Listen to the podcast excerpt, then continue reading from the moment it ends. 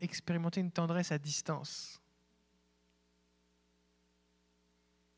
Si par exemple je passe, je passe ma main sur la joue de mon, bébé, il faut qu'il y ait un contact. Je ne peux, pas, je peux pas lui communiquer de la tendresse à distance. Des fois, je leur, leur parle par vidéo avec FaceTime. Ma petite qui a 15 mois, elle, sait quand la sonnerie sonne, c'est papa. Alors elle, est, mais il n'y a pas de tendresse qui passe. Il n'y a pas de tendresse qui passe au travers d'un écran. Il faut qu'il y ait de l'intimité. Il faut qu'il y ait de la proximité. Aussi, dans l'intimité, c'est l'endroit de la sécurité.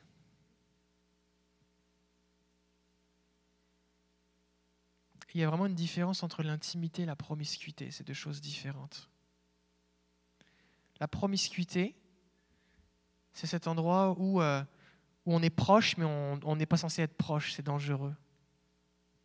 Des fois, il y a des gens qui vivent dans des camps de réfugiés, il y a des viols, toutes sortes de trucs qui se passent, il y a de la promiscuité.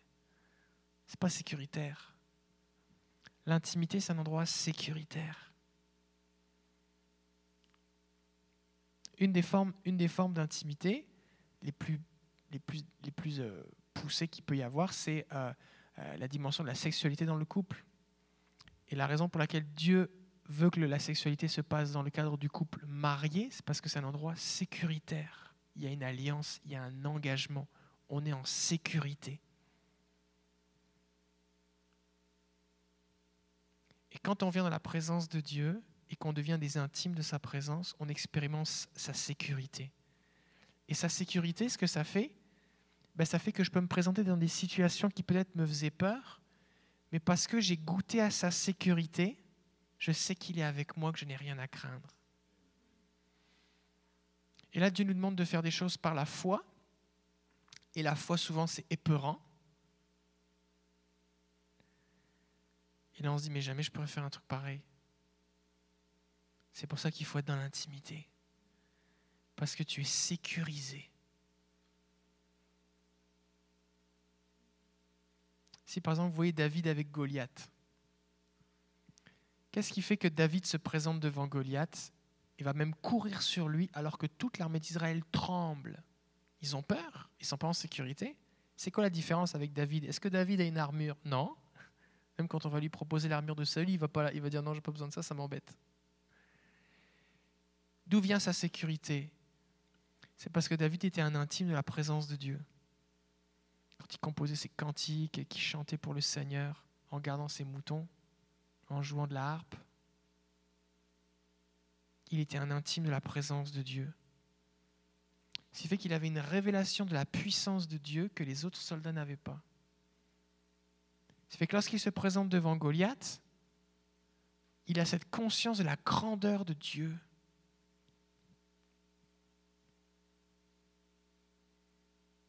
Il y a peut-être des choses que Dieu vous demande d'obéir, de faire des choses, des pas de foi, de, de prendre des décisions, de, de, de, faire des, de faire quelque chose. Ça peut être prier pour quelqu'un, témoigner pour quelqu'un, démarrer quelque chose, vous engager à faire quelque chose, démarrer des études. Luc Dumont parlait dimanche de, des gens qui, vont, qui étaient jusqu'à présent en bac et Dieu va te demander de shifter en maîtrise ou en doctorat te demande de lancer une entreprise, te demande de changer de travail, te demande peut-être peut que tu vas t'engager euh, dans le mariage avec quelqu'un, peut-être que tu vas euh, ça peut être tellement de choses. Mais tu vas trouver ta sécurité dans l'intimité avec Dieu.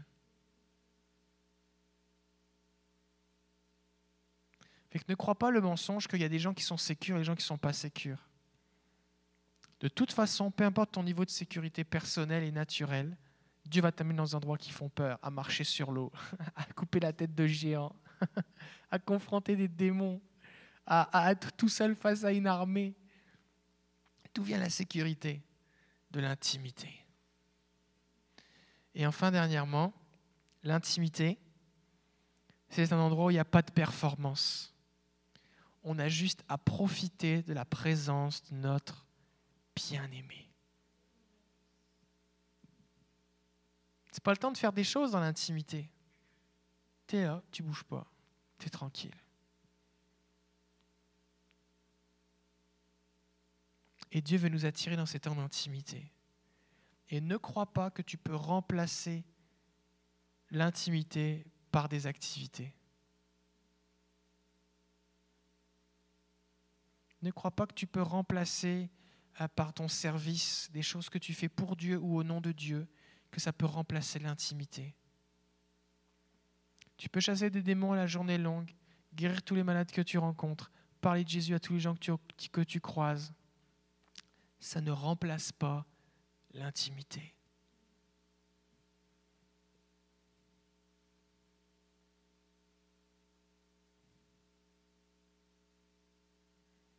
Parce que tout ce que tu peux faire pour le Seigneur ne peut pas te combler ni te rassasier. Moi, c'est quelque chose que j'ai réalisé. C'est que quand j'ai commencé à avoir des, avoir des miracles, à avoir des gens guéris ou avoir plus d'action du Saint-Esprit au travers de ma vie, j'ai réalisé que ça ne me comblait pas en fait. Ça ne me rassasie pas. Si je vois quelqu'un être guéri, je suis content pour lui, mais c'est lui qui est guéri. C'est sa vie à lui qui ne change pas, moi. Moi, je ne change pas. Ça ne me change rien, moi. Je, suis content, mais, mais, mais profondément, en moi, ça ne me change rien. La seule chose qui va rassasier mon cœur, c'est la présence de Dieu. Et qu'il faut que le Seigneur soit notre récompense tout le temps.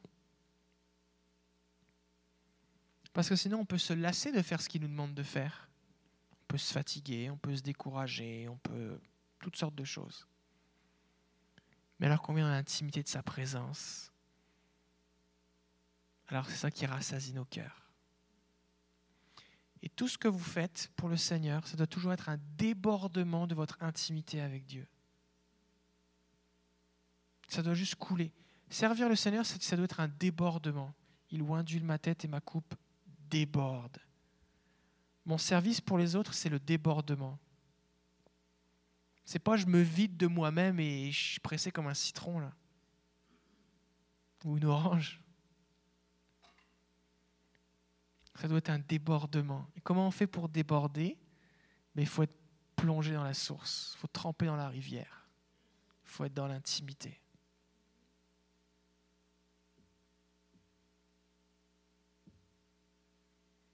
J'aimerais vous mettre au défi de chercher le Seigneur et chercher sa face et d'être dans son intimité.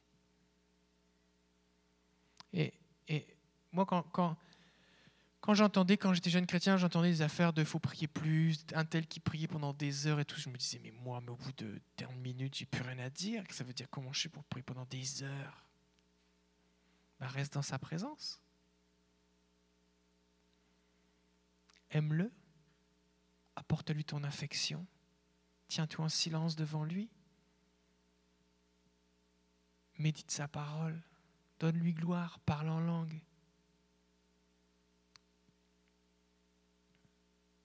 J'ai écouté un, reportage euh, à la télé et euh, Sylvie était prof d'histoire, fait qu'elle aime ça, les, reportages historiques, tout ça.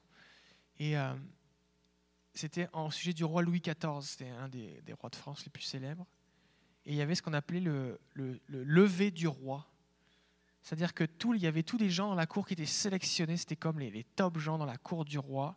Eux, ils avaient le droit à 8 heures du matin, ils devaient tout préparer, les perruques et les, coiffures et compagnie. Et ils, devaient, ils arrivaient dans l'antichambre et ils attendaient que le roi se lève. Et ils étaient là pour quand le roi se lève. Puis le roi faisait sa petite toilette, tout ça.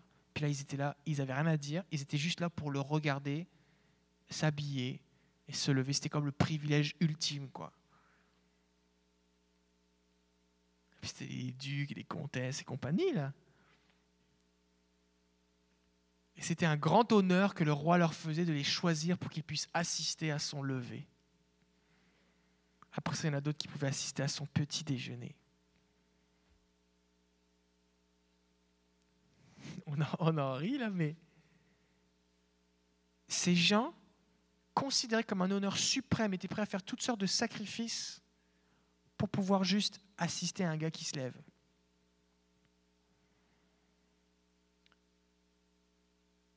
Et nous, qu'est-ce qu'on est prêt à faire pour entrer dans l'intimité du roi?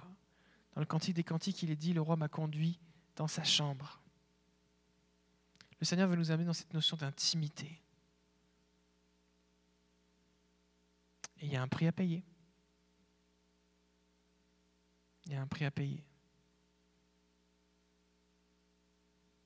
C'est pas parce que l'entrée est payante. Tout le monde en y a accès. Mais c'est parce que pendant que je suis là, je ne suis pas ailleurs. Pendant que je suis dans sa présence, je ne suis pas en train de faire autre chose. Je suis juste là pour lui.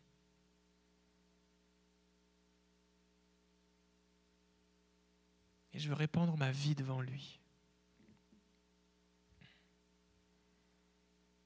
Maintenant, ce qui se passe, c'est que quand on est dans l'intimité, quand on est dans l'intimité, on est transformé. Il y a un fruit qui, se, qui porte. Des jeunes gens se marient, ils ont de l'intimité. Puis un jour, on dit Oh, mais toi, ton ventre grossit, qu'est-ce qui t'arrive? C'est pas parce que c'est le printemps, c'est parce qu'il y a eu de l'intimité.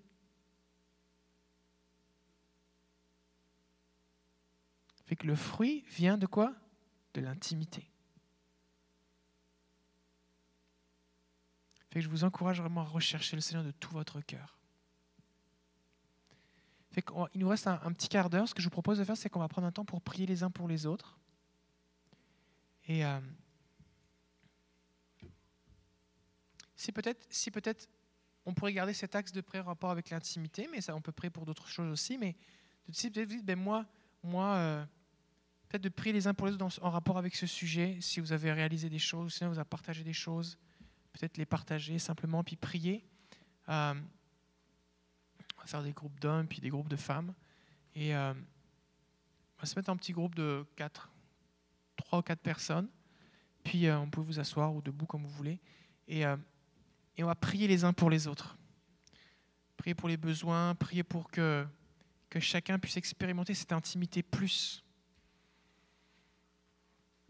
Il y en a peut-être qui disent, mais moi, j'ai du mal à lire la Bible. Vous allez prier pour qu'il y ait une soif, une passion pour la parole de Dieu.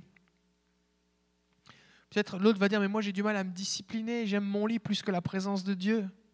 Vous allez prier pour qu'il soit plus capable de dormir. Sans avoir prié.